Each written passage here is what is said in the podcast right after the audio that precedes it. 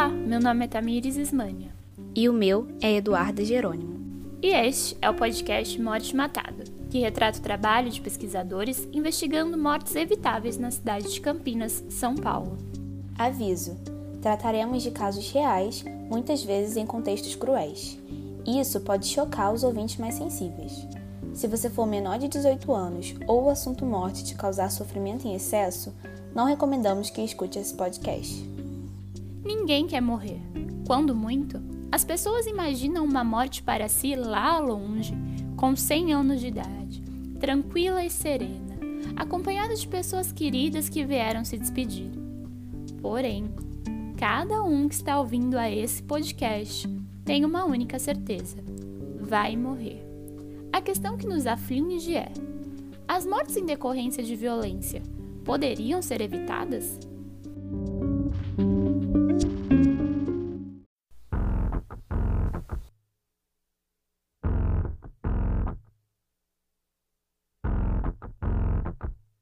Cadê meu celular? Eu vou ligar pro 80. Vou entregar teu nome e explicar meu endereço. Aqui você não entra mais, eu digo que não te conheço. E jogo água fervendo se você se aventurar. Eu solto o cachorro e apontando pra você. Eu grito pé. Eu quero ver você pular, você correr na frente dos vizinhos. Você vai se arrepender de levantar a mão pra mim. Cadê meu celular? Eu vou ligar pro essa é a segunda parte do episódio sobre feminicídios e sobre os dados da pesquisa que realizamos em Campinas em 2019. Se você ainda não assistiu a parte 1, que já está disponível, fica aqui o nosso convite. Eu quero ver você pular, você correr na frente do vizinho. Você vai se arrepender de levantar a mão pra mim.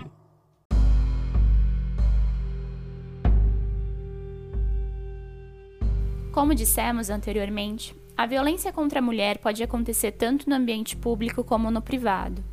Porém, mostramos que acontece majoritariamente no ambiente doméstico, sendo perpetrada por um conhecido da mulher como seu atual parceiro ou ex-companheiro. Quando são levantadas estimativas mundiais sobre homicídios, 80% dos casos têm vítimas de sexo masculino.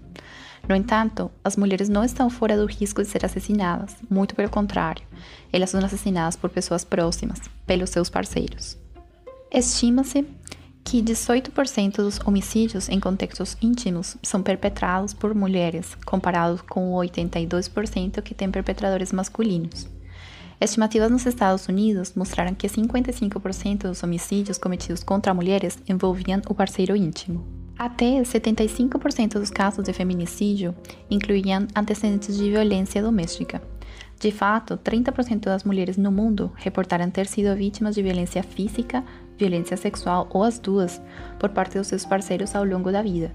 Isso significa que no mundo, aproximadamente uma de cada três mulheres já foi vítima de violência pela pessoa com quem ela estava envolvida. No mundo, a cada dia são contabilizadas 137 mortes de mulheres por um membro da própria família. O Brasil é considerado um país com altos níveis de violência contra a mulher. Em 2019, o mesmo ano da coleta de dados da nossa pesquisa, no país aconteceram 13 homicídios femininos diários. Assassinatos de mulheres no território brasileiro não são infrequentes. Durante os últimos anos, o país vem registrando aumento das cifras de feminicídio. Em 2018, foram registrados 1.229 feminicídios, em 2019, esse número subiu, e em 2020, com a pandemia de Covid-19, foram registrados 1.350 feminicídios. No entanto, vale notar que os casos tipificados como feminicídio podem estar subestimados a respeito do real número de casos no país. Agora, iremos ouvir a fala da advogada pós-graduada em Direito Penal e Processo Penal e professora universitária Svetlana Biletsky, que comentará os achados da nossa pesquisa. Pois é, o Brasil ocupa o quinto lugar no ranking mundial de feminicídio. É, isso é um dado do Alto Comissariado das Nações Unidas para os Direitos Humanos. E cá estamos nós aqui e vocês fazendo isso muito bem, tratando a respeito dessas mortes violentas por razões de gênero é, e isso, infelizmente, é um fenômeno global e que vitimiza mulheres todos os dias, né? Como uma consequência clara da posição de discriminação estrutural e da desigualdade do poder que ainda, infelizmente, inferioriza e subordina as mulheres aos homens.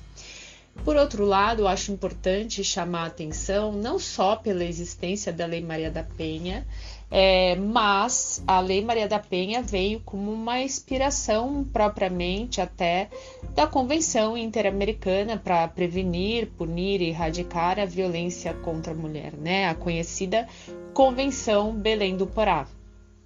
Por outro lado, também, a gente não pode esquecer da Convenção sobre a Eliminação de Todas as Formas de Discriminação contra a Mulher, que foi aprovada pela ONU, e série de outros documentos que vem avançando no nosso sistema jurídico aqui.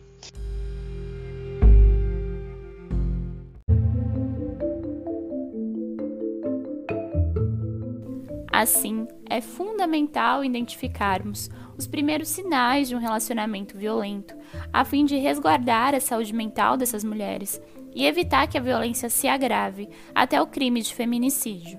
Contrário à crença popular, os relacionamentos violentos não são violentos o tempo todo. Se fosse dessa forma, seria muito fácil terminar eles. Mulheres não gostam de ser violentadas. O ciclo da violência tem quatro fases. Começa com um evento que aumenta a tensão, onde há ofensas e humilhações. Se produz uma explosão, onde há perda de controle e episódios de violência física, psicológica, sexual.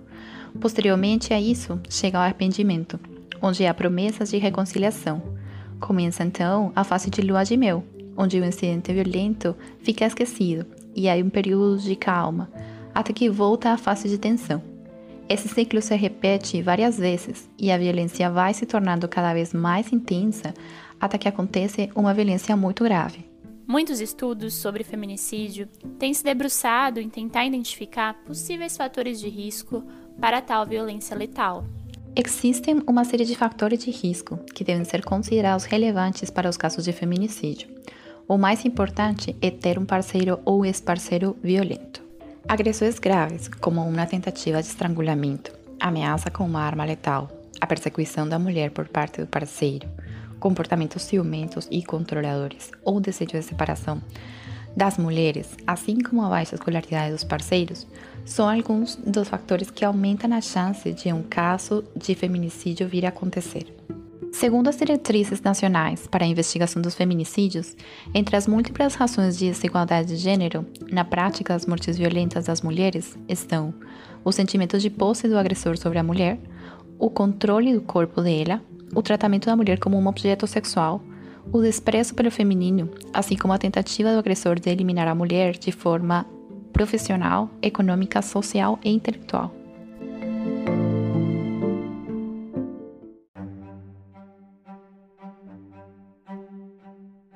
É fundamental que as mulheres que se encontram em relacionamentos violentos sejam avaliadas e orientadas sobre o risco da situação por um profissional. Muitas mulheres morrem porque acreditavam que os parceiros não seriam capazes de matá-las, subestimaram o risco ou consideraram que poderiam lidar com a situação sozinhas. Em Campinas, existem serviços especializados que brindam apoio em situações de violência doméstica e de gênero. Vamos escutar a Patrícia, uma psicóloga especialista que vai trazer para a gente um pouco dos serviços que são oferecidos na cidade. Bom dia, meu nome é Patrícia, sou uma das técnicas do CEAMO, Centro de Referência Apoio à Mulher. O CEAM é um serviço público municipal especializado em atender mulheres que se encontram em situação de violência doméstica de gênero. Ah, os encaminhamentos chegam de toda parte da rede, tanto da rede de saúde quanto da rede da assistência. As mulheres podem chegar até aqui por procura espontânea também, ou através de encaminhamento de amigos ou parentes. É, a mulher, quando chega aqui, ela recebe orientações com relação à situação que ela está vivendo, tem um espaço para ela poder conversar né, e discutir sobre essa situação que ela vive. E a partir daí são dados os encaminhamentos necessários para o caso dela. Né? Muitas vezes é, encaminhamos para a delegacia, outras vezes diretamente para a defensoria pública. Né? Cada caso é muito peculiar e nós estamos prontos para atender esse tipo de demanda. Complementando a fala da Patrícia, o atendimento lá no CEAMO para as mulheres em situação de violência acontece de segunda a sexta-feira, das 8 às 17 horas. O telefone de lá é o 0800 777 1050. Lembrando também que o telefone 180 é o telefone da Central de Atendimento à Mulher, que funciona no Brasil todo. Que além de receber denúncias de violações contra as mulheres, o serviço também tem a atribuição de orientar, direcionando para os serviços especializados da rede de atendimento. Então, se você precisar, denuncie e ligue 180.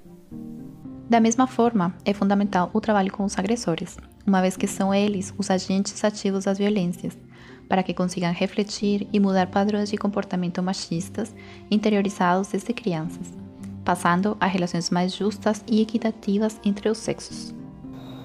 Mas acho importante agora falarmos um pouquinho de que hum, esse fenômeno não tem como só ser cuidado e tratado aos olhos do judiciário. É, não é uma ferida que vai conseguir ser estancada somente com o uso da aplicação da lei ao caso concreto.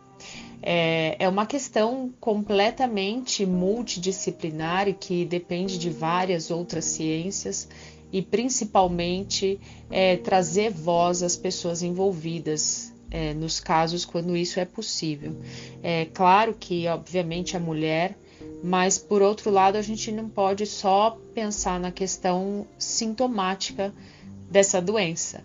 Nós temos que trazer as causas propriamente, e agora é esse olhar que eu convido o ouvinte a fazer na questão em relação aos homens, porque hum, os homens também acabam sendo é, o fator crucial para a ocorrência dessa violência, mas também precisam de um olhar um pouco mais digno para que a gente possa compreender porque que essa violência ela acaba sendo perpetrada todos os dias. E os números nos mostram que grande parte dos agressores é, foram agressores que cresceram é, meio a um, ambiente, um lar recheado de agressões e muitas vezes, inclusive, foram vítimas de abuso sexual. Um, então, talvez esse olhar é, mais humanizado para a questão e sem esquecer também que esse olhar foi incorporado recentemente na própria Lei Maria da Penha. A alteração trazida pela Lei 13.984 de 2020 previu essa questão importante, incorporando ao texto da Lei Maria da Penha a uma medida protetiva e a medida protetiva voltada ao agressor, especialmente, dentre outras ali previstas, o comparecimento do agressor aos programas de recuperação e reeducação, assim como o acompanhamento psicossocial do agressor por meio de atendimento individual e ou em grupo de apoio. Essa é uma determinação que está lá na própria Lei Maria da Penha, no seu artigo 22, nos seus incisos 6 e 7, demonstrando a clara necessidade dessa junção das ciências existentes para que a gente possa trazer uma melhoria e um avanço no sentido de diminuir essas violências contra a mulher. Acho importante chamar atenção e compreender que o feminicídio não necessariamente ele foi antecedido por um ciclo de violência doméstica é, o feminicídio, para estar caracterizado enquanto feminicídio, ele não precisa ser uma consequência de uma série de violências perpetradas no âmbito doméstico familiar contra a mulher. Ele pode acontecer de um único fato isolado, mas é, os números nos mostram, os casos concretos deixam assim claro que o feminicídio ele acaba sendo, em sua grande maioria, é, uma consequência do ciclo de violência doméstica contra a mulher. E às vezes a gente só punir esse agressor, nós não estamos resolvendo o nosso problema é, é, em sua essência. A gente precisa trazer esse olhar para o agressor, é, sem deixar de lado, obviamente, as demais consequências jurídicas, mas entender que o tratamento para esse agressor, assim como houve esse entendimento por meio da lei, se faz necessário também.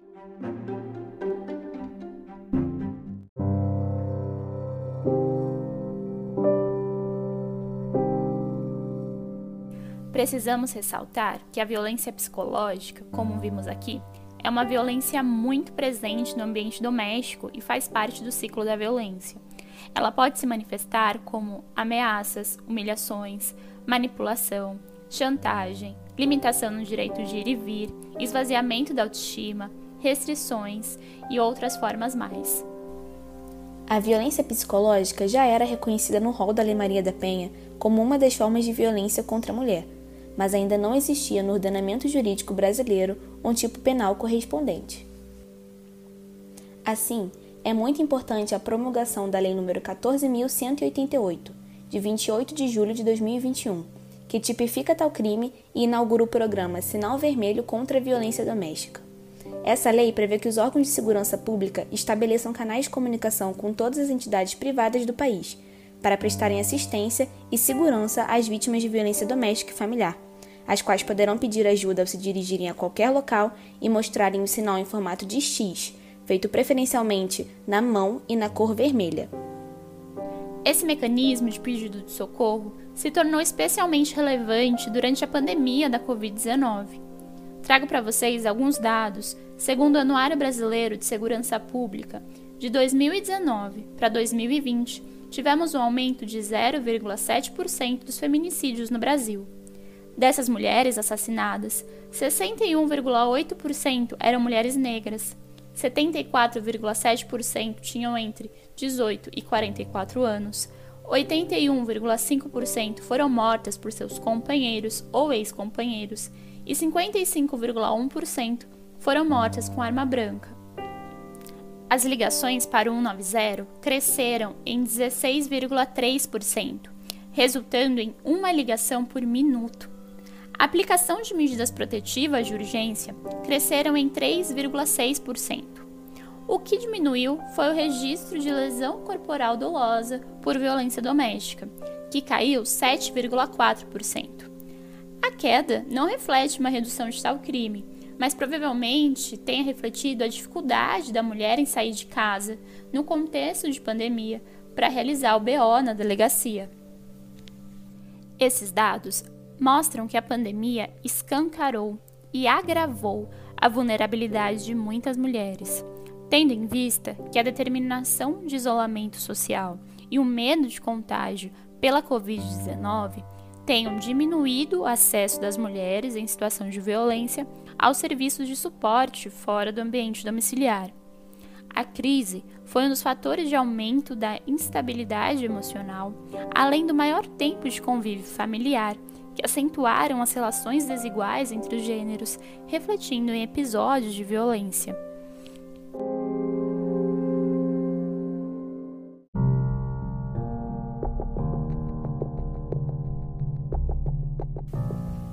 O relacionamento de Neuza e Mauro era tranquilo, mas não estava indo muito bem, e por isso ela decidiu terminar.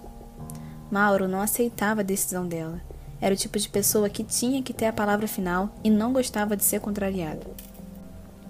Depois do fim do relacionamento, ele passou a fazer ameaças por telefone para Neuza e a cercar no trabalho. Ela se sentiu tão atemorizada com a situação que foi registrar um boletim de ocorrência contra ele. No entanto, não lhe foi oferecida a opção de medida protetiva e o delegado disse que homem só ameaça, mas na verdade nunca faz nada. Até que, em um dia sombrio para todas as mulheres da cidade, Mauro aproveitou o horário de almoço, entrou na loja em que Neuza trabalhava com uma garrafa de gasolina e ateou fogo em tudo. As chamas se estenderam rapidamente pelo local. Ela tentou fugir para a rua, mas ele a deteve, se queimando também. Foi uma cena horrível. As pessoas que transitavam pela rua prestaram socorro, mas Mauro pedia para que elas deixassem a mulher queimar. Ao mesmo tempo em que Neuza, totalmente queimada, repetia: Foi o Mauro! Foi o Mauro! Juntos, eles finalmente foram levados para o hospital da cidade. Neuza faleceu no mesmo dia da agressão e Mauro veio a óbito dois dias depois. vocês acabaram de escutar um trecho de um conto baseado em um caso real que aconteceu em Campinas. Como vocês sabem, o Epigel está produzindo um livro que também se chamará A Morte Matada. E além de trazer essas questões teóricas e os achados do campo, o livro também irá trazer alguns contos baseados em histórias reais. Ao longo dos episódios, a gente vai trazer mais novidades sobre isso. Enquanto isso, você gostou do conteúdo? Conhece alguém que também gosta do tema de epidemiologia de mortes violentas? Então, compartilhe esse podcast e colabore para que o conteúdo chegue a mais gente. Não perca o episódio 4, onde iremos discutir sobre as quedas. Até lá!